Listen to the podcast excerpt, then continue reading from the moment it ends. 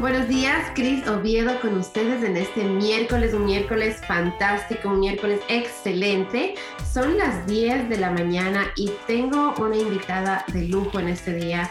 Eh, estaba preparándome para esa conversación y hay conversaciones, hay, hay personas que son muy especiales, hay personas, todas las personas que vienen aquí al show si es que están aquí conmigo es porque las admiro, es porque las considero que son gente inteligente, gente de empuje, eh, gente que, que, hace la diferencia, ¿verdad? Y que, de la que podemos aprender, de la que yo personalmente puedo aprender.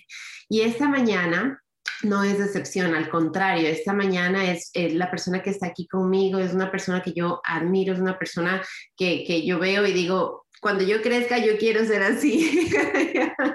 Entonces, ¿por qué? Porque su espíritu de ayuda, su espíritu de superación, su espíritu de, esa superación, pero siempre mirando hacia atrás, siempre no olvidándose primero de dónde viene y segundo, de a quién puedo dar la mano. O sea, que no subo yo sola, porque si yo subo yo sola, pues sí, llego, pero si subimos, si subo y traigo a varias personas conmigo, llegamos más lejos, avanzamos más y crecemos más.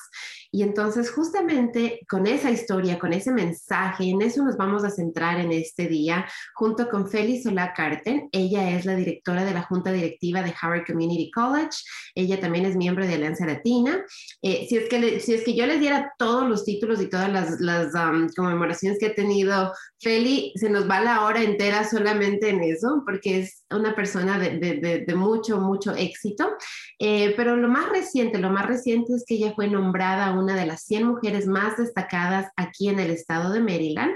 Eh, un reconocimiento, Feli, que, que, te felicito por, por, por, haberlo obtenido, porque pues no es fácil, somos miles, millones de mujeres y llegar a destacarse entre las 100 eh, en un estado tan grande como Maryland toma trabajo, toma dedicación, toma esfuerzo, así que te felicito. Y esta mañana vamos a conocer un poco más acerca de Feli.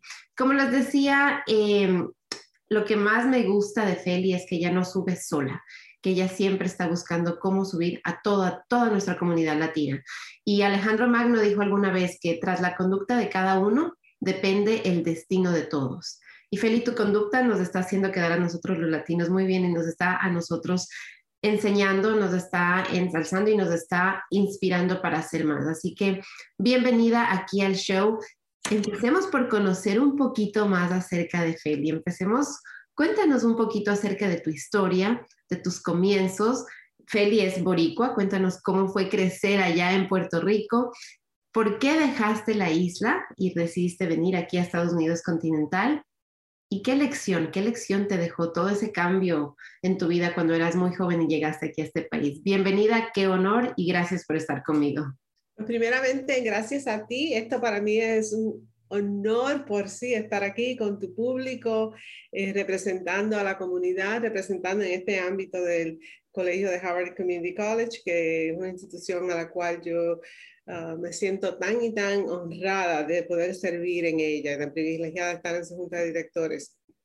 Y, y agradecida porque si no fuese por la labor con el colegio y el reconocimiento a través de la presidenta del colegio, la única doctora Kathleen Hetherington, que es una de las mejores líderes que he conocido en toda mi vida personal y profesional, eh, no hubiese tenido este reconocimiento. Así que muy agradecida por todo. Pues primeramente soy nativa de Puerto Rico, eh, nací en Caguas, en la ciudad que es el corazón de la isla, y eh, de la familia Solá, que es una familia numerosa y bien conocida en la isla, igual que la familia Esteves, fue la familia de, de mi mamá. Uh, en este matrimonio fue la hija única y parte de, ese, de ser hija única es que eh, me beneficié económicamente de ser la única en esa circunstancia, pero también de que mi mamá, pues eh, doña Gloria Esteves, hacía que tenía una historia personal de servicio a la comunidad, servicio profesional, superarse continuamente. Eh, insistió que estudiara en, la mejor escuela posible en ese momento, que fue el Colegio Católico de Caguas, y luego en Notre Dame High School, que es una de las mejores escuelas en, en la isla.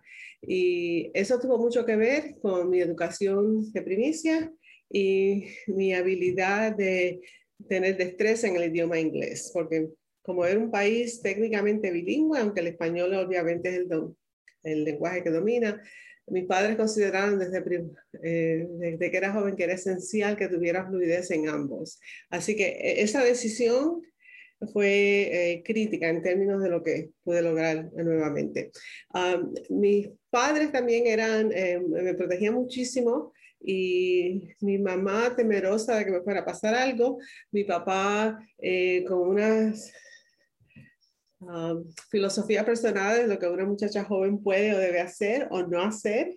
La lista de lo que no se podía hacer era bastante larga esto, y, pero tuve algunas oportunidades a través de, de, la escuela, y porque eso era toda mi vida, eso es lo que se permitía, cosas escolares. Así que estaba envuelta en cuanto a actividad había en la escuela. Y una de esas fue servir en el periódico de la escuela. Y pude asistir con una monja y otra chica a una conferencia de periodismo en la Universidad de Colombia, cuando estaba en 11 grado 11. Y vi este otro mundo y pensé, caramba, este mundo es un poco distinto a lo que conozco. No tengo las mismas restricciones, todas esas cosas. Y decidí en ese momento que quería estudiar afuera. Ah, y para mis padres fue difícil decir que sí. Primeramente dijeron que tenía que conseguir una beca completa porque si hubiese quedado en Puerto Rico hubiera asistido a la Universidad de Puerto Rico en programa de honores por gratis. Así que me decidí que tenía que hacer eso. Tenía que ser una escuela católica, un colegio católico y tenía que ser de niñas solamente. Así que me senté a ver qué universidades había, solicité como a ocho o nueve de ellas, con la buenísima suerte que me aceptaron y seleccioné la que estaba localizada en la ciudad de Nueva York, Mount St. Vincent, Colegio de Mount St. Vincent. En esa época eran mujeres solamente, católicas, fuimos a visitar el campus, ahí era que estaba el noviciado de las monjas y mis padres vieron esa verja afuera del campus y el río Hudson en el otro lado dijeron, aquí estamos, bien, de aquí no sale. Esto, también que mi hermano y hermana por parte de padre vivían en Nueva York en esa época y había un sentido de que tenía, si algo sucedía, pues tenía familia en el área, tú sabes. Así que hubieron muchas posibilidades.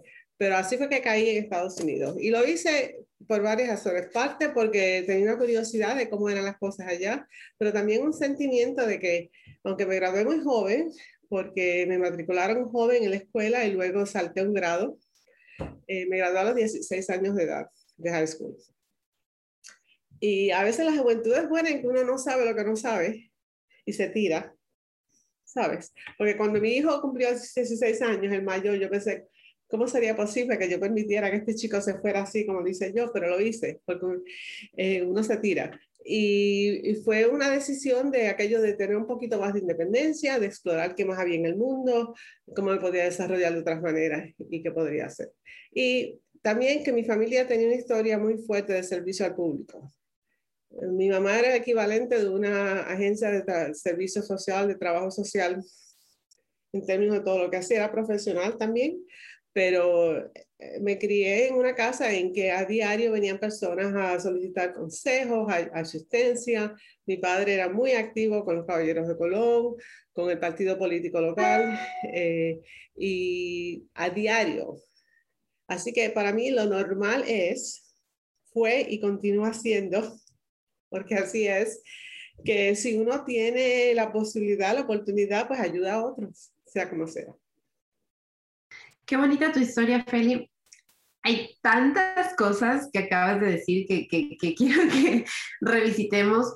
Una de ellas es em, esa, esa influencia, ese peso hasta cierto punto machista que hubo en tu vida, pero que no te detuvo, ¿verdad? O sea, con esa idea de amor, de protección, porque lo vemos mucho en nuestra comunidad latina, pero a veces eh, en lugar de, utilizarlo para, para salir adelante, lo miramos como que una barrera.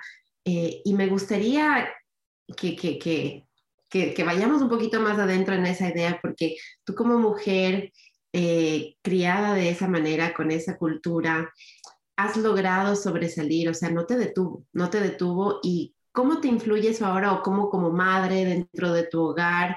Eh, ¿Cómo lo miras ya regresando a ver para atrás, entendiendo lo que, que, a veces puede ser tóxico, a veces nos puede detener en realidad, eh, puede en, en, tu caso, de lo que me cuentas, siempre fue con esa idea de protección, de, de, de, amor, o sea, no fue, no fue ese tóxico, pero es algo que en nuestra comunidad latina lo podemos sufrir, lo podemos sufrir de manera bastante fea en realidad. Entonces, eh, como mujer, ¿cómo reconociste eso y cómo tal vez rompiste ese ciclo para tú seguir y, salir adelante como, como lo has hecho hasta ahora? Pues es una trayectoria que empezó desde joven y continúa, continúa.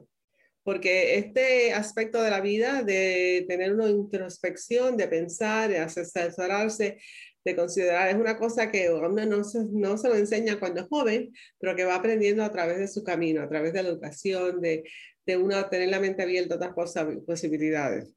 La decisión de, de irme de primera intención para estudiar Uh, fue muy dura para mis padres, particularmente para mi madre. Y siempre de chiste, ella tenía su buen uh, sistema de humor y luego cuando al fin de mi educación y empezar a trabajar, conocí a, al que es ahora mi querido esposo de 44 años, eh, eh, Bruce Carter. Esto siempre decía ella medio en chiste, bueno, quería que aprendieras inglés, pero aprendiste demasiado porque me quedé acá, me casé con un americano, etcétera, tú sabes. Así que esa era, esa era la manera en que ella bregaba con esta sesión. Quería que lo aprendieras, pero aprendiste demasiado. Así que el humor siempre ayuda, tú sabes. Esto, pero en distintas etapas de mi vida he tenido oportunidad de considerar situaciones. Por ejemplo, eh, llegar a la universidad sola, no saber, eh, mi primer encuentro con la chica que fue mi compañera de habitación, que hasta el día de hoy somos amigas, somos muy buenas amigas. Eh, fíjate el contraste, yo llegué, la temperatura en Nueva York estaba en los 60 y pico de grados y para mí algo menos de 80 era frío. Así que llegué con el único traje que tenía de lana, de mangas largas, con un turtleneck puesto así todo. Y ella estaba en una faldita corta, una mini, mini sin mangas, con sandalias, y yo me quedé atónita. ¿Cómo es posible? Ella creía que le habían enviado una persona de otro planeta para ser su compañera, porque ¿cómo es posible que yo tuviera tanta cosa puesta en, ese verano? Así que fueron muchas las oportunidades de discutir esos detalles de perspectiva y de lo que uno ve y uno va ajustándose. ¿ves? En el trabajo tuve una oportunidad cuando fui, eh, bueno, eh, en parte, siempre me crié con ese sentido de uno que tiene que ayudar al otro. Si te, si te han dado un don, si tienes la oportunidad, tienes que ayudar a otros. Así que cuando me gradué de universidad, quería quedarme. Mis padres les hubiera gustado que yo regresara, pero quería quedarme. Y solicité trabajo federal y conseguí una plaza con el Seguro Social. Y para mis padres eso es una cosa tremenda porque es una agencia en la que ellos creen porque vivieron la experiencia de la depresión en Puerto Rico, lo difícil que fue y la diferencia que el Seguro Social ha tenido en la vida de otros. Y mi madre, que era contable, ayudaba a personas para asegurarse que sus récords de, ingresos estuviesen correctos para que pudieran calificar para beneficio. Así que para ellos el sentido de tener una persona educada, bilingüe, que pudiera servir a la comunidad latina en términos de derechos fue una cosa muy importante. Y así que como tenía esa plaza, pues se les hizo más fácil permitir que me quedara después que me gradué de la universidad trabajando en la ciudad de Nueva York.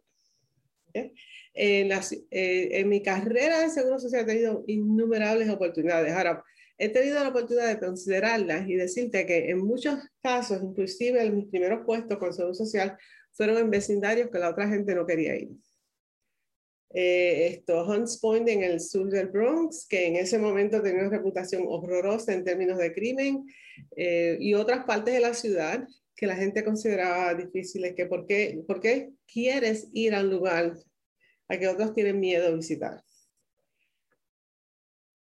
Para mí, ni se me ocurrió que ese fuese un problema porque era una oficina de trabajo, íbamos a estar bien, y, y, la, y, la, posibilidad de contribuir a la vida de estas personas que más lo necesitan, a quien otros no tratan bien. Eso para mí era lo más uh, importante, ¿no?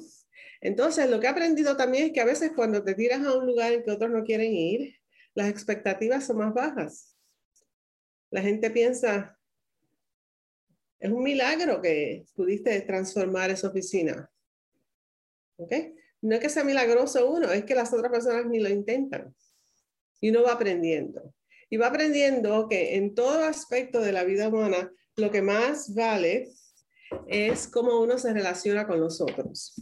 Eso es esencial. ¿Cómo te relacionas con los otros? ¿Cómo conectas con ellos como seres humanos? ¿Cómo entiendes lo que necesitan, lo que desean, lo que aspiran a ser?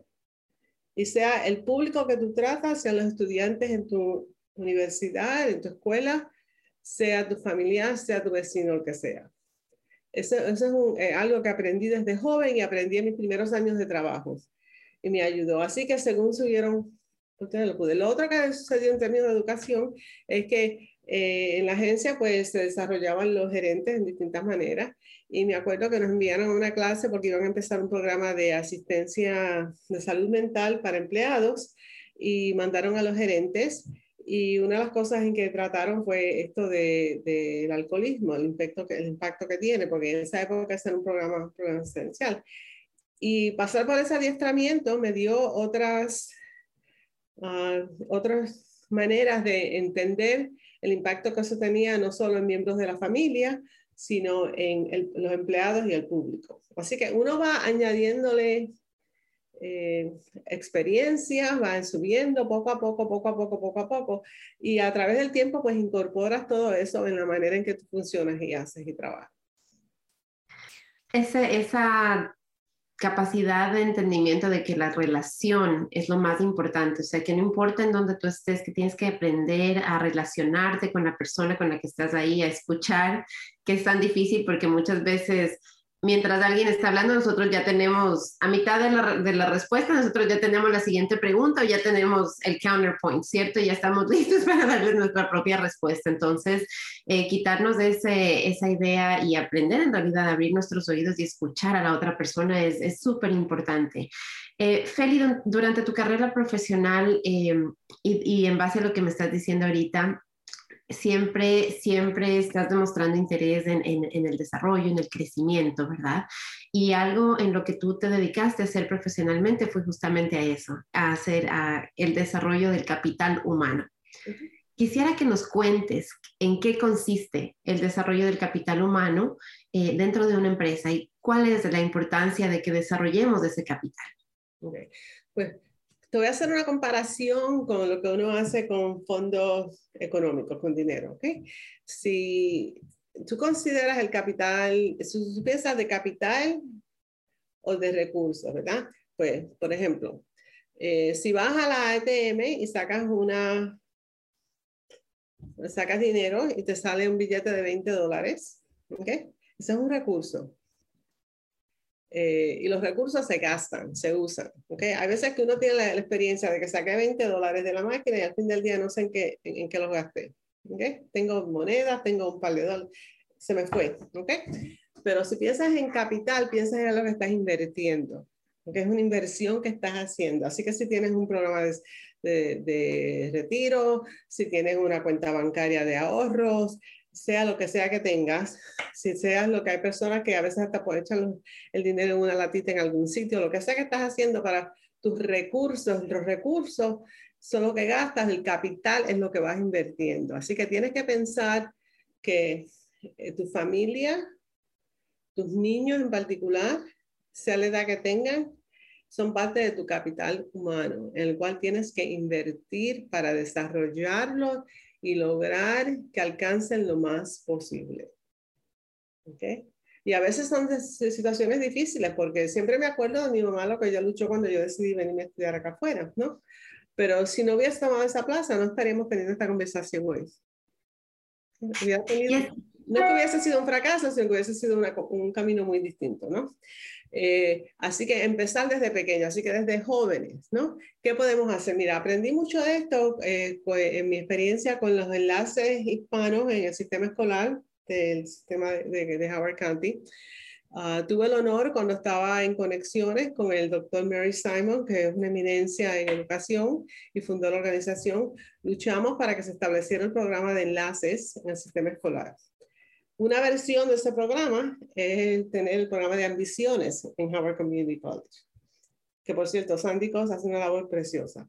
Esto, y los enlaces lo que hacen es trabajan con esas familias, con los estudiantes, para ayudarlas a entender cómo funciona el sistema y qué pueden hacer ellos como padres para ayudar. Por ejemplo, de día a día, leer, simplemente leer, leer cuentos, leer lo que sea, canciones en que uno vaya aprendiendo la cultura, pero también aprendiendo a comunicarse con el otro. Eh, eh, cómo tener juegos en que aprenden de matemáticas, de otras cosas, de colores. O sea, hay una serie de actividades que uno puede tener de día a día, de día a día, en que va estableciendo poco a poco los hábitos, de, tener ciertas horas de dormir, de acostarse a dormir fijamente, de, que, de cómo uno se alimenta, todas esas cosas que ayuden a los niños, cosas que cuando lleguen a la escuela ya tengan algunas de esas rutinas en lugar y sepan qué hacer, de cómo relacionarse con una maestra. En algunos de nuestros países el maestro es como un dios, uno se le acerca, ¿no? Pero en los Estados Unidos el sistema es muy distinto y el maestro espera que el padre esté envuelto en lo que sucede con ese hijo. Y si uno viene de una experiencia que no se le puede ni hablar al maestro, no se le ocurre a uno que puede acercarle. Y que si no habla el idioma, puede, tiene derecho, tiene derecho a tener un intérprete que le ayude a tener esa conversación. Y los maestros son seres humanos. Y si yo te trato a ti como maestra de una manera, vas a reaccionar distinta de otra manera que si te ignoro por completo. Y no es que te quiera ignorar, es que no sé que ni puedo hablar contigo.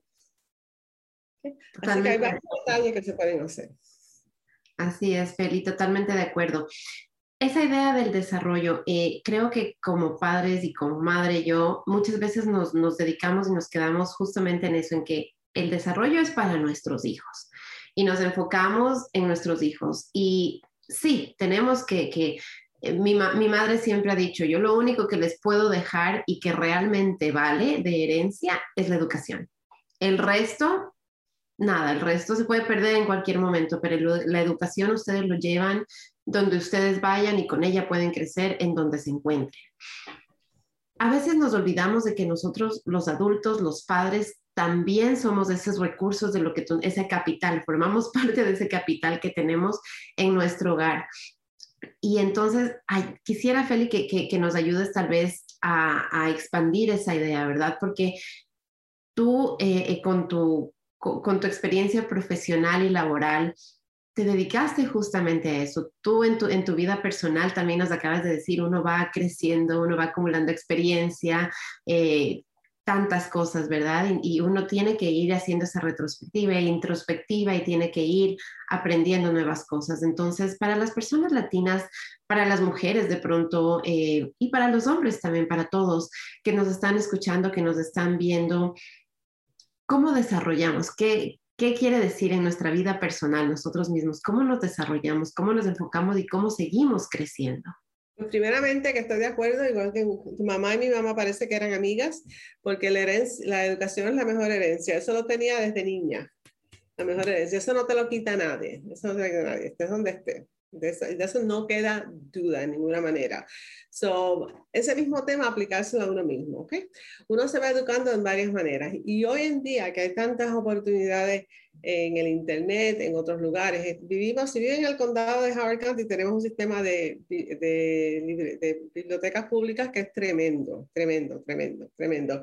Y que va creciendo y que está con la nueva directora eh, muy interesado en darle servicio a todas las poblaciones, inclusive la población hispana. Y una cosa interesante, en los sistemas de, típicamente, no quiero decir exclusivamente en este condado, pero típicamente eh, reaccionan si tienes un público que solicita documentos y materias en español, las consiguen. Pero si jamás se enteran de que alguien las necesita, las quiere, no piensan que es algo que hace falta. Así que a veces nosotros tenemos que decir, queremos, necesitamos, los vamos a ayudar a identificar qué es lo que hace falta, ¿no? Así que yo les sugiero que primero la lectura. Lean, no solo las revistas estas, los chismes del cine o lo que sea, que son entretenidas, pero que lean, lean periódicos, lean lugares del Internet que sean sólidos, que tengan relación, que se matriculen en programas para educación de adultos. Los tenemos a través del, del colegio, de Harvard Community College, tenemos un sinnúmero de oportunidades, un sinnúmero de oportunidades.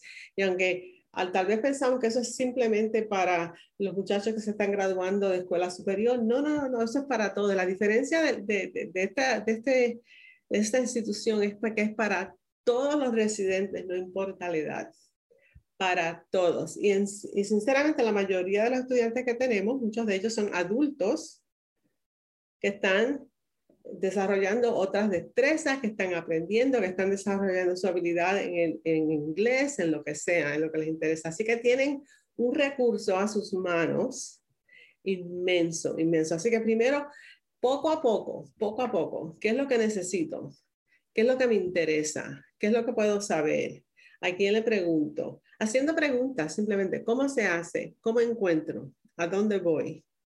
¿Con quién me comunico? Sinceramente, esas, preguntas que son abiertas, ¿no? No son de sí o no, sino de cómo.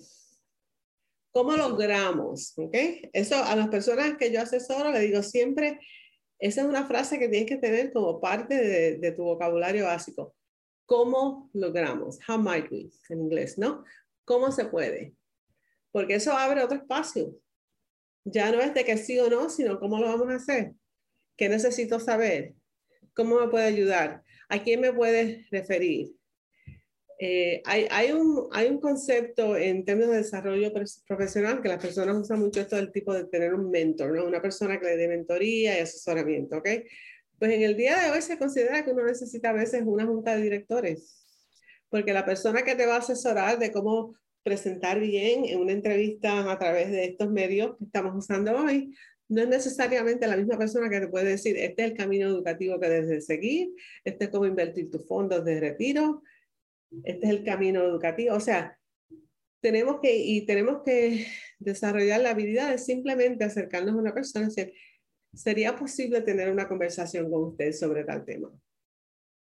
Feli, hablemos del miedo, porque es, y yo estoy segura que tú lo experimentaste cuando tú viniste acá a, a tu pronta edad y, con todas estas ideas y, y, con estas expectativas de que regreses y, y bueno, tantas cosas, o sea, en, en, un clima que no entendías, eh, en, a la final Puerto Rico es parte de Estados Unidos, pero es como que su propia entidad, ¿verdad? Y eso lo sabemos todos. Muchas veces eh, nos olvidamos para muchos propósitos que, que, que, la gente de Puerto Rico cuando viene ellos se sienten migrantes, así como cualquier latino de otro país. Eh, ustedes cuando, cuando migran, yo hasta ahora no, no he hablado con un solo puertorriqueño que me diga, era como estar en casa, siempre es, era un país diferente, era una cultura diferente.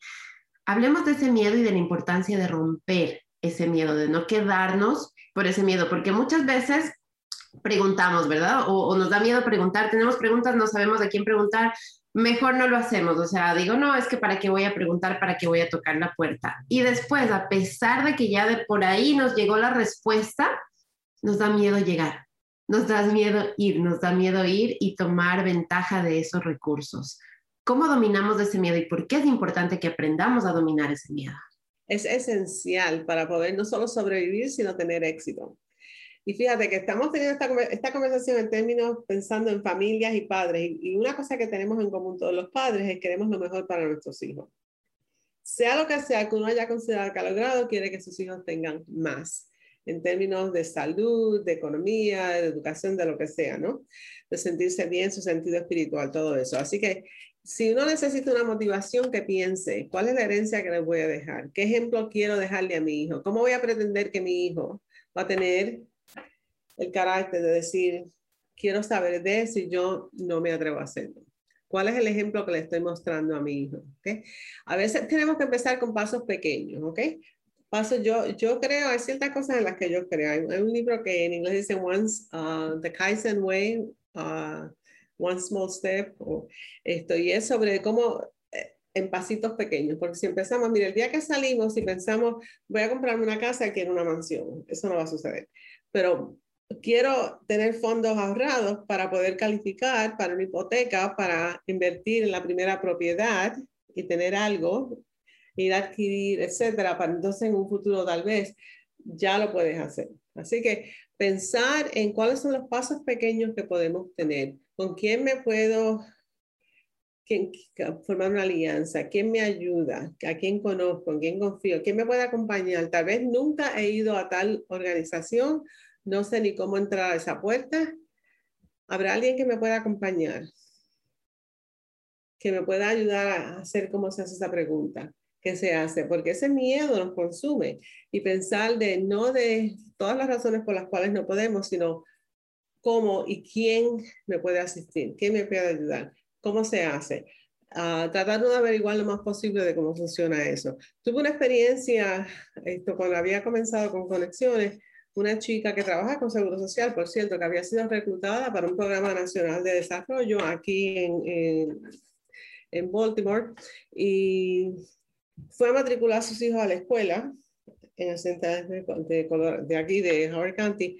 Ella venía de otro estado, sus padres, eh, su esposo y ella habían invertido en propiedades y compraron una casa en un vecindario bastante, esto, tú sabes, fancy aquí en el área. Y cuando entró a la escuela, y ella vestida muy profesionalmente, una persona de mucha, eh, o sea, buena postura, buenas maneras, la secretaria de la escuela dice, ¿y usted verdaderamente vivía aquí? No se lo creyó, porque no creía que una persona hispana pudiera tener los fondos para tener esa casa. E insistió que le trajeran el título de la propiedad.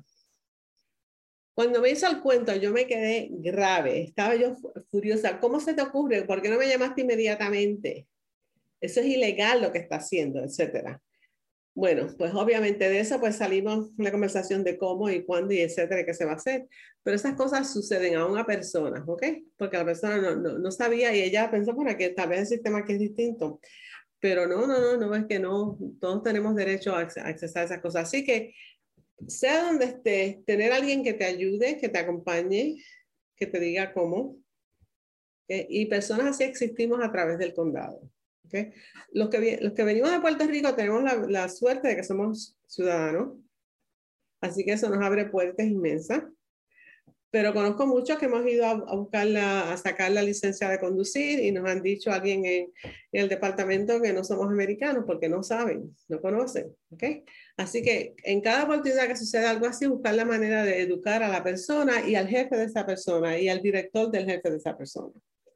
¿Cómo poco a poco vamos ampliando esa red, eso se hace. De reunirnos con otros que hayan tenido esa experiencia para aprender cómo se puede hacer. En, las raíces sociales, pues en las ciencias sociales hay maneras de conseguir eso. Buscar la manera a través del sistema escolar, sea la escuela que sea, tenemos estudiantes latinos, hispanos. En el sistema público tenemos los enlaces que son maravillosos. La labor que hacen es una cosa extraordinaria. No sabes lo mucho que aprecio lo, que hacen. Y lo mucho que aprecio que el Howard Community College tenga el programa de ambiciones, porque ha sido uh, esto, muy exitoso. Lo, lo, agradezco mucho. Y que te tengan a ti haciendo esta labor tan preciosa que haces.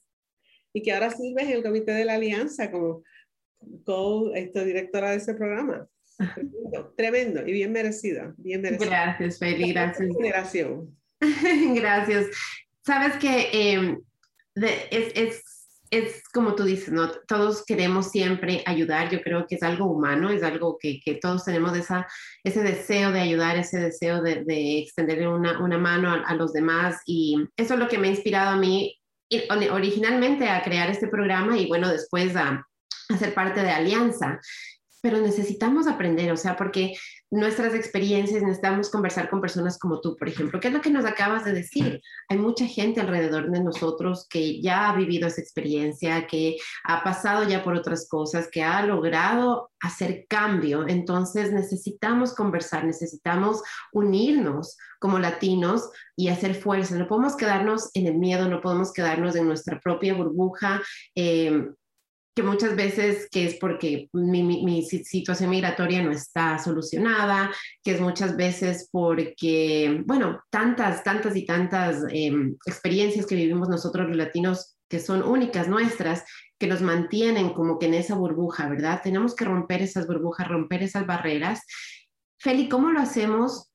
En, eh, ¿Cómo llegamos a, a, a, a los puntos, porque tú acabas de decir, alguien que, que estaba ingresando a una escuela latina y fue eh, bien, bien, bien presentada, y más sin embargo alguien que no sabía, o ustedes como, como puertorriqueños van a un lugar donde van a obtener una licencia y no saben que son americanos y entonces son cuestionados. ¿Cómo, cómo logramos llegar a esos sitios de, de, control, a esos sitios que tienen el poder para cambiar, para educar a nuestra comunidad, para abrir esas puertas?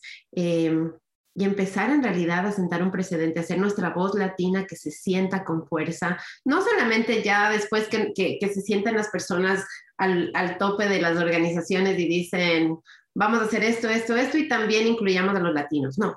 ¿Cómo estamos nosotros ahí y por qué es importante que estemos ahí en esa mesa tomando esas decisiones? Tenemos que tener en estar en el edificio, en la oficina, en la ciudad, ¿sabe? Y en la mesa en que se dice. Y tener el micrófono a mano. Tenemos que tener todo eso, ¿ok?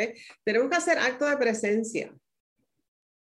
¿okay? Tenemos que estar en tener una actitud de mental de decir, sí, pertenezco aquí, sí voy a asistir a esta actividad, sí voy a hablar, sí voy a darle seguimiento a lo que dije, a lo que no pude decir, o la oportunidad que se dijo, sí le voy a enviar una notita a fulano, le voy a enviar un email a fulano, le voy a llamar, le voy a mandar un mensaje por texto, lo que sea, me voy a comunicar con esa persona, porque lo primero que la parte que la, la persona con quien te quieres comunicar tiene que saber es que existes.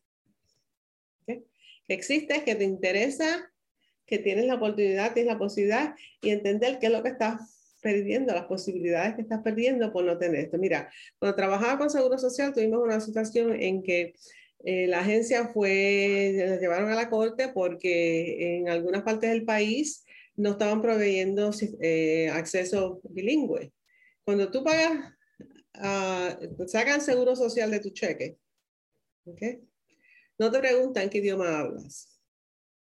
¿Okay? Esa no es una de las categorías. Simplemente trabajaste, ganaste esto, Ahí va la contribución para tu fondo. Y lo que estaba sucediendo era que habían personas que no hablaban inglés de todas nacionalidades, pero mayormente en ese momento particular en español. Eh, y cuando se incapacitaban, iban a solicitar su beneficio por incapacidad o fallecía algún miembro de la familia que tenía derecho a los sobrevivientes a recibir beneficio o se iban a jubilar, no había nadie que los atendiera en la oficina local que hubiera que hablar el idioma. Entonces, eh, un grupo se organizó, se litigó y empezamos a, fueron a, los representantes federales, al Congreso, y hubo una serie de vistas públicas. Y de ahí salió que la agencia decidió, vamos a aprender oficialmente a quién servimos. Esa presión externa, además de la presión interna por los empleados que estamos allí, que sabíamos cómo eran las cosas y cómo estamos funcionando. ¿no? Y descubrimos que en el 87% del país en esa época se estaba dando servicio a personas que hablaban otro idioma. No solamente español, sino un sinnúmero de idiomas dependiendo de la población local.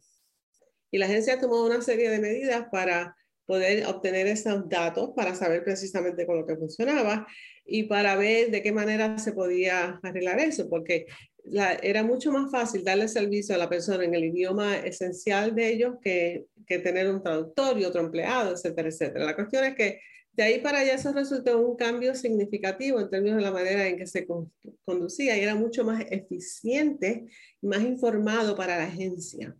Así que el beneficio fue no solo para el público, sino para la agencia por sí, en términos de cómo desarrollar su presupuesto, sus pólizas, etc. ¿okay? Y hay entidades que no se dan cuenta de eso, que no saben lo que no saben. No saben lo que no saben, lo que están perdiendo. ¿okay? En nuestra comunidad tenemos grupos de otras uh, nacionalidades, la comunidad coreana y la comunidad asiática muy bien organizada, muy bien organizada. ¿okay? Y no tienen miedo de hablar, de decir, de preguntar, etcétera. Y kudos a ellos que lo están haciendo. Así que nosotros podemos hacer lo mismo, lo mismo, en términos de uno darse por, por vencido, de, preguntar, ¿y cómo? ¿Y cuándo? ¿Y dónde?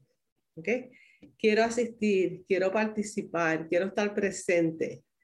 ¿A qué hora? No puedo darle ocho horas de mi vida, pero le voy a dar 30 minutos. ¿Cómo lo hacemos? ¿Cómo lo hacemos? ¿Cómo lo hacemos? Y yo he encontrado que en las agencias, en las organizaciones, las instituciones, todas han sido, aunque tal vez un individuo en ese lugar no sepa, no entienda, generalmente el liderato sí está abierto a esas posibilidades. Sí. Acuérdate de, siempre me acuerdo de, de las campañas que hace la, la compañía esta de Coca-Cola. Eh, ellos no están en el negocio de, de, salud ni el negocio de dar buen servicio público, ellos están en el negocio de vender su producto. Y la razón por la cual ellos tienen anuncios, campañas de publicidad, etcétera, en todos los idiomas que te puedas imaginar, con todos los temas locales, es porque ellos existen para vender su producto. ¿okay? Si pensamos del servicio social, del servicio institucional, de las agencias educativas, las agencias gubernamentales, de esa misma manera, ¿por qué existen? ¿okay? Vamos a ayudarles a ellos a poder conseguir la mejor, mejor nivel de ventas o de acceso o de éxito en lo que ellos hacen, en lo que ellos laboran, a través de maneras en que puedan comunicarse con todo su público. Eso es porque quieren hacer lo mejor y de la mejor manera posible, pero a veces no saben lo que no saben. Y ahí es que es importante que nosotros hagamos lo que tú decías, sea acto de presencia, que estemos ahí, digamos, miren, nosotros estamos aquí, no, no podemos ser un, un, pensamiento que llegó después de que ya todas las decisiones fueron tomadas. Tenemos que ser parte de ese proceso de decisión, tenemos que estar ahí, ahí, alzando nuestra voz, diciendo, estamos aquí y estas son nuestras necesidades y tienen que ser escuchadas, tienen que ser respetadas, tienen que ser tomadas en cuenta. Y como decía antes, no solamente pedir, sino que el momento en que nos dicen, ok, aquí está, tenemos que ir y acceder. Hago con muchos programas, Feli, que, que, se pide dinero para establecer un programa especial, por ejemplo, para educación o para salud. Y el momento en que se establecen estos programas en base a las necesidades de nuestra comunidad, después la comunidad no llega. Después la comunidad no viene y no accede a esos servicios. Y entonces lo que pasa es que se pierden esos fondos. La siguiente vez que vamos y pedimos ese dinero, ya no nos lo van a dar. Entonces, yo sí les pido a todos y les exhorto a todos a que hagamos acto de presencia. Es algo que, que, como latinos tenemos que cambiar de nuestra cultura, que nos quedamos atrás, nos quedamos atrás, tenemos que empezar a ponernos allá adelante. Acto de presencia, simplemente estar, simplemente estar para ser contado, para hacer que, que nos validamos, que nos vean, que nos conozcan, que sepan, etc. Y lo interesante es que nosotros como latinos se nos hace tan fácil comunicarnos con otras personas y relacionarnos. Mira, si tú estás haciendo fila sea donde sea, en el mercado, en el banco, donde sea, y te encuentras con otras personas, establecer una conversación es lo más fácil del mundo. Se hace un chiste, se hace un comentario, etc. Si lo podemos hacer así tan fácilmente, ¿qué podemos aprender de esas experiencias que podemos aplicar a otras experiencias? Somos seres humanos al fin del día tal vez nos veamos un poquito distintos, pero somos seres humanos y tenemos esa conexión humana, buscarla, esa sonrisa, ese cariño, esa apreciación que uno tiene para la otra persona, esa manera de derretirle el corazón a otros, ¿no? Así que, ¿cómo traemos esa cosa que tenemos, que nos hace, que nos define a todos? ¿Cómo utilizamos ese don que tenemos para en otras ocasiones, otras situaciones y construirnos en eso? cómo lo hacemos. Eso es esencial. Feli, en el principio de nuestra conversación tomábamos un poquito el tema acerca de, del, del, machismo, ¿verdad? Y en nuestra comunidad latina tenemos todavía bastante, bastante, venimos con esa idea de que la mujer es para la casa, la mujer tiene que quedarse en casa, la mujer tiene que estar ahí.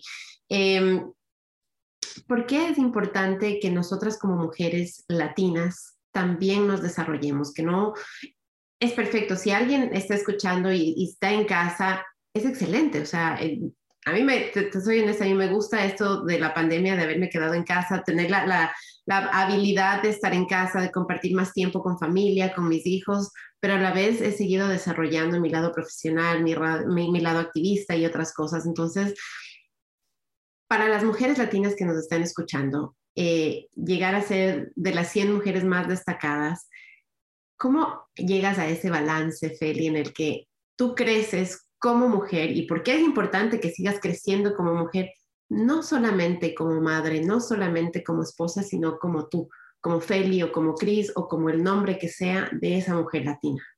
Pues déjame decirte que hay un sinnúmero de estudios que se han hecho eh, recientemente por la Fundación de Gates, de Bill Gates, una de las fundaciones internacionales mejor, eh, la esposa de la señora Belinda Gates, ha estado particularmente, particularmente interesada en el efecto que tiene el rol de la mujer, de la madre, en el hogar y en la sociedad. Y lo que han establecido, esto a base de estudios científicos, de proyectos que han hecho, de todo tipo de actividad, es que si puedes educar a la madre en una familia, educas a toda la familia, educas a la comunidad, educas al pueblito, a donde sea, lo que sea. ¿okay? Así que eh, ver esto no de la manera de lo que no tenemos o no podemos, sino de las posibilidades que esto abre, del aportamiento que esto trae. ¿okay? Porque el niño que ve que su madre se ocupa de ir a la escuela a ver cómo están las cosas, de ayudar si puede en el salón, no porque va a dar clases o porque no, pero puede recortar florecitas para ayudar con un proyecto de arte, puede estar, o sea, puede hacer un sinnúmero de cosas que no requieren que sea, tenga el mismo nivel de educación que la maestra. Eh, eh, eh, ese modelo va empezando a modelar esa, esa. Así que es, es, esencial.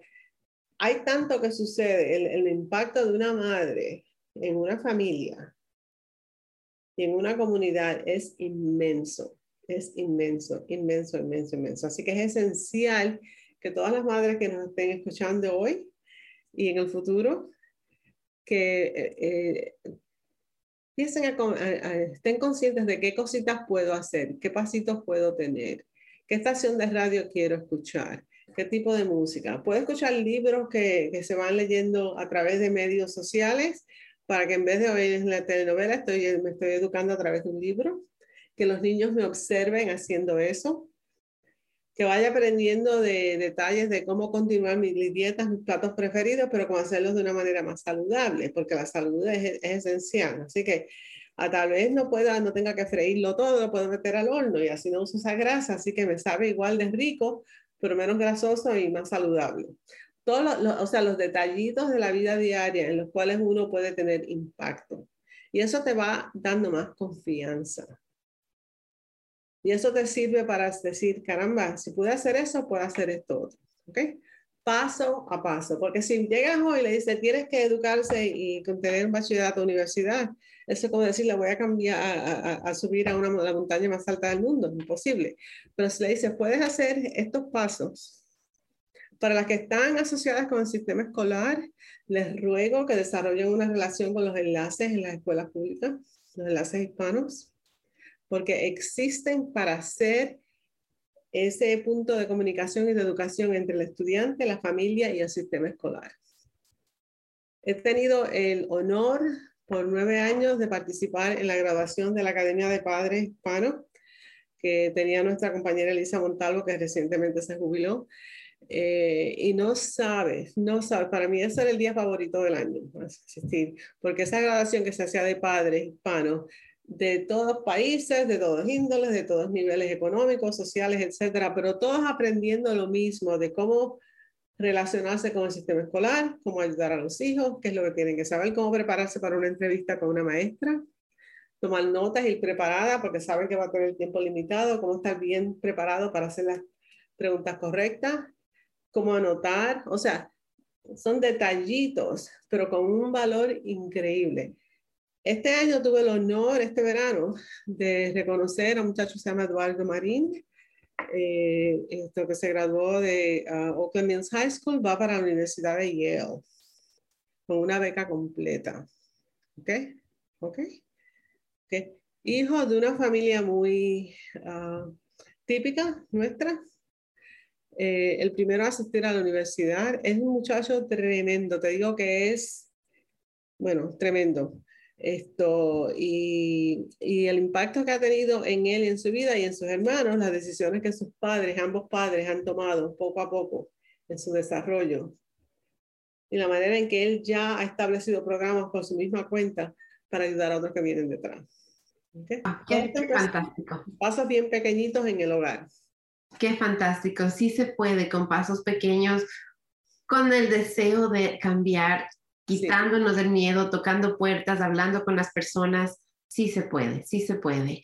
Eh, Feli, la educación no, no, importa qué pregunta te hago, siempre regresas a la educación. Entonces, vamos, vamos a hablar acerca de, la educación, vamos a hablar acerca de la importancia de, la educación, de por qué estás tú dándole tu tiempo, por ejemplo, ahora a Harvard Community College. Es, es voluntario, no es que estás empleado, no es que es tu trabajo, sino que estás dando tu tiempo ahí porque se ve esa pasión que sientes por la educación. Entonces, la importancia, lo fundamental de la educación. Cuéntanos para ti, ya nos contaste que viene de tu madre, ya nos contaste de dónde viene, entonces el impacto que tú ves y por qué es necesario que todos, documentados, indocumentados, absolutamente todos tengamos acceso a la educación porque es la manera en que contribuimos a crear un mundo mejor, a crear oportunidades, a buscar soluciones, a desarrollarnos, a aprender cosas que nos traen esto gusto, que gozamos, que nos interesa. Mira, sea que te interese, si te interesan las abejas, y quieres aprender de cómo tener abejas en tu patio, tenemos un programa para eso en el colegio. Si quieres esto, si, quieres, eh, y, lo que me interesa, lo que me, fascina de, de, los programas que tenemos en el colegio, mira, hay personas que se han graduado con bachillerato de otros lugares que han venido para tener certificados en tecnología, en otros aspectos que se viven, y estamos continuamente explorando qué hace falta, cómo se hace, cómo lo hacemos mejor, ¿no? Como institución pero como persona, como ser humano, la satisfacción que uno recibe de decir, ahora estoy dominando un poquito más de conocimiento, puede hacer algo más fácil. Mira, una cosa bien sencilla. Si tú te acostumbras a, manejar un automóvil, ¿no? Y te, tienes una ruta para tu trabajo o tu camino, tu médico, lo que sea, y descubres un día que puedes coger a mano izquierda y llegas más temprano o más cerca, o eso es un, un pedacito de conocimiento que tienes, ¿no? Y es una cosa bien sencilla, un detallito, ¿no? Que lo consiste. Pero qué bueno sería si pudieras, tuvieras oportunidad de aprender de primera mano cómo leer un mapa, cómo accesar algo de Google Maps, cómo saber, cómo llegar y de primera intención ahorrarte ese tiempo, ¿no? Eso lo puedes aplicar en cualquier aspecto de, de tu vida. Esa satisfacción que siente uno como ser humano, una sociedad que tenemos como seres humanos, de desarrollarnos lo más posible. Y cuando uno ve la diferencia que eso hace, no solo en uno mismo, porque esto no es una cosa que viene de, de uno ser una persona interesada solamente en sí mismo, pero en otros, particularmente en las familias, en ver los hijos, cómo están preparados, cómo, cómo se ven, qué oportunidades tienen. Y para mí el día más especial en el colegio siempre es la graduación, porque cuando veo lo que han logrado estos chicos, y digo la palabra chicos, pues son chicos y chicas y son de todas edades, de todas edades, todas edades. Y, y, la manera en que han logrado transformar sus vidas y las vidas de otros. Mira, el sistema, el servicio que tenemos en la educación que tenemos para enfermeras y eh, el honor que uno siente de estar asociado con personas que estaban en parte del programa y el año pasado con la pandemia, algunas terminaron el programa por anticipado para poder prestar sus servicios a las instituciones médicas que los necesitaban en el país y aquí en el condado. Lo que eso significa, ¿okay? o, sea, que hay un sinnúmero de oportunidades y uno no sabe lo que no sabe y el, mer, y el acto mero de uno aprender algún detallito nuevo, de cómo tener un diccionario a mano, porque es una palabra que no entiendo, no sé cómo escribirla, no sé cómo pronunciarla. Eso te abre, te abre la mente, te abre. Mira, he tenido la oportunidad de aprender italiano, inglés y ahora estoy aprendiendo un poquito de alemán. Tengo familia allá. Y me fascina esto. No se me hace fácil el alemán, estoy creando bien, se ha hecho bastante difícil eso. Pero según uno va aprendiendo algo, aprende de la cultura, aprende de la manera en que la gente se expresa. La construcción de las oraciones en el idioma inglés, eh, alemán es muy distinta al idioma español. Con razón, a veces las personas aparecen ser un poquito más reservadas o serias, porque le ponen tantas palabras antes de llegar a la última, que es el verbo, que uno no sabe lo que está, a qué se está refiriendo. Así que si esa es tu costumbre de cómo te comunicas, no vas a expresar inmediatamente lo que sientes, porque no sabes lo que sientes hasta que llegues al fin del párrafo, ¿sabes? Esto. Y son detallitos así que a mí me fascinan, como el idioma va informando la manera en que uno piensa y, todo eso. Así que eh, eh, para mí no hay inversión más importante que la educación, particularmente las mujeres, particularmente las madres. En el hogar, la persona de influencia en el hogar que típicamente es la madre en la comunidad latina. Cualquier detalle que haga. Así que si eres madre, si eres mujer, edúcate, sigue creciendo. Al crecer tú, crecen todas las personas que están en tu entorno, crecen todos los que están contigo. Nos queda un, un, truquito que aprendí cuando estamos hablando de cuando la gente habla y habla y no quiere expresarse, me dice, mira, en una de las clases que cogí en, un curso de gerencia hace años, nos enseñaron un truquito para las personas como yo, que nos gusta inmediatamente reaccionar o hablar, etc. Si tienes algo que estás pensando y quieres decirlo, pero no tienes la oportunidad, escríbelo en un pedacito de papel. O lo puedes poner en tu teléfono, pero es mejor escribirlo lo que estás sintiendo, ¿ok? Eso te expresas el sentimiento del pensamiento en algún lugar, así que ya sale del frente de tu mente y puedes oír a la otra persona y te da la oportunidad de regresar decir, pues ahora que he tenido tiempo a pensarlo, deja preguntarle esto. Mm. Un detallito para que no te distraigas mientras estás tratando de contestar, tú sabes, interrumpir a la otra. Totalmente de acuerdo, sí, ir escribiendo nuestros puntos, pero permitirle a la otra persona terminar su idea. Exacto escuchar. Feli, nos quedan apenas tres minutos aquí en nuestra conversación. Se me ha ido en dos segundos de esta hora y me quedé todavía con ganas de preguntarte mucho más. Pero quiero, quiero cerrar la conversación eh, abriendo la oportunidad de que nos dejes con algún mensaje, algún mensaje si es que alguien ha estado escuchando toda la conversación y dice, wow, toda esta información me encanta. Eh, si, una cosa, que tú quieres que ellos se lleven con ellos en este día? ¿Qué sería esa cosa que tú quieres que ellos mantengan presentes? Que no se den por vencidos. Que no se den por vencidos. Hay una razón por la cual la frase sí se puede ha tenido tanto éxito. A veces tenemos que definir lo que se puede de otra manera. A veces tenemos que decir si se puede en un momento futuro sí se puede hacer esto, pero no aquello todavía. Pero sí se puede. Las soluciones existen. Tal vez no estamos haciendo las preguntas correctas para encontrarlas. Tal vez no estamos definiendo, el programa, eh, pero sí se puede. No se den por vencido. No se den por vencido. Sigamos adelante, sigamos caminando, no nos quedemos, no nos demos por vencido. Eduquémonos, rompamos las barreras terminemos con el miedo, preguntemos, alcemos nuestra voz, hagamos acto de presencia y sigamos caminando hacia un futuro mejor. Esos son los mensajes, Feli, que yo me quedo hoy con esta conversación, con este tiempo que hemos compartido. Te agradezco muchísimo. Podemos hacer la diferencia. Feli es, uno de esos íconos de aquí en, en Maryland que, que podemos regresar a ver, que podemos decir, Feli lo hizo, ¿Cómo lo hizo? Aquí de pronto podemos llamar, escribirle a Feli, decirle, Feli, estoy haciendo esto, tengo este proyecto, ¿cómo lo puedo hacer? Como ella nos dice, hagamos comunidad, unámonos, hagamos acto de presencia, alcemos nuestra voz para que día a día creemos un Maryland mejor para todos los latinos. Feli, gracias, gracias por este tiempo y gracias por inspirarnos a seguir creciendo y a ser mejor. Y gracias, a todos. Sí, gracias, gracias. a ti. Y gracias a todos por escucharme, gracias a todos por estar y compartir este tiempo aquí con Feli conmigo en esta mañana. Los vemos yo en español, los veo el próximo miércoles, eh, pero en inglés los días lunes y los días martes a las 10 de la mañana aquí en Facebook. Que tengan un fantástico día, compartan este, este live, compartan este en vivo con su familia, con sus hermanas, con sus tías, con sus amigas, con sus mamás, con todas, todas, todas nuestras mujeres latinas y con todos nuestros latinos, porque todos podemos seguir adelante y todos tenemos parte en ese proceso. Que tengan un fantástico miércoles y hasta la próxima. Yo soy Cris Oviedo. Gracias. Connect with us. We are Dragon Digital Radio.